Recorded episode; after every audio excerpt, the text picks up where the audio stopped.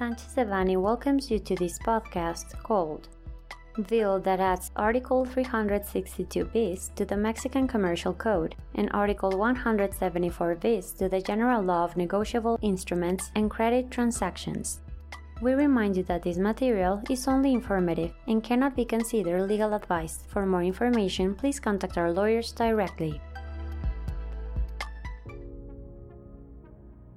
On April 6, 2022, a bill with a draft decree was presented by the members of the parliamentary group of the Institutional Revolutionary Political Party to the Senate of the Mexican Republic, adding an Article 362 bis to the Mexican Commercial Code and an Article 174 bis to the General Law of Negotiable Instruments and Credit Transactions regarding the suspension of the collection of default interest to debtors during a health emergency.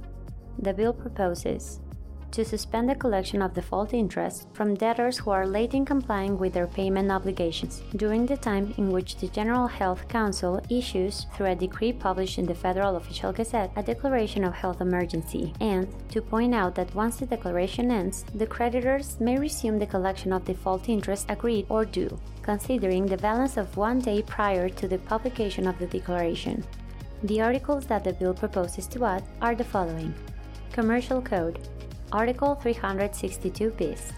The collection of default interest agreed between creditors and debtors who default in paying their debts will be suspended only during the time in which the General Health Council issues, by means of a decree published in the Federal Official Gazette, a declaration of health emergency. Once the declaration of emergency has concluded, the creditors may resume the collection of default interest agreed or due, taking into account the debtor balance of one day prior to the publication of the declaration.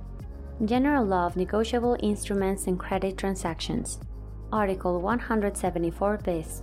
When the General Health Council issues a declaration of a health emergency by means of a decree published in the Federal Official Gazette, the default interest generated by a breach in payment will be suspended from collection by the last holder for as long as the declaration is in force. Once the declaration of emergency has concluded, the accrual of default interest may be resumed taking into account the unpaid balance of the debtor one day prior to the publication of the decree in the Federal Official Gazette.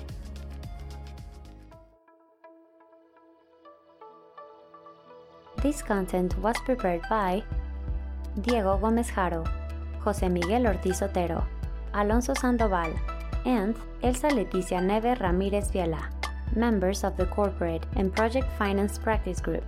For any questions or comments on this material, please contact us directly or visit our website sanchezdevanny.com.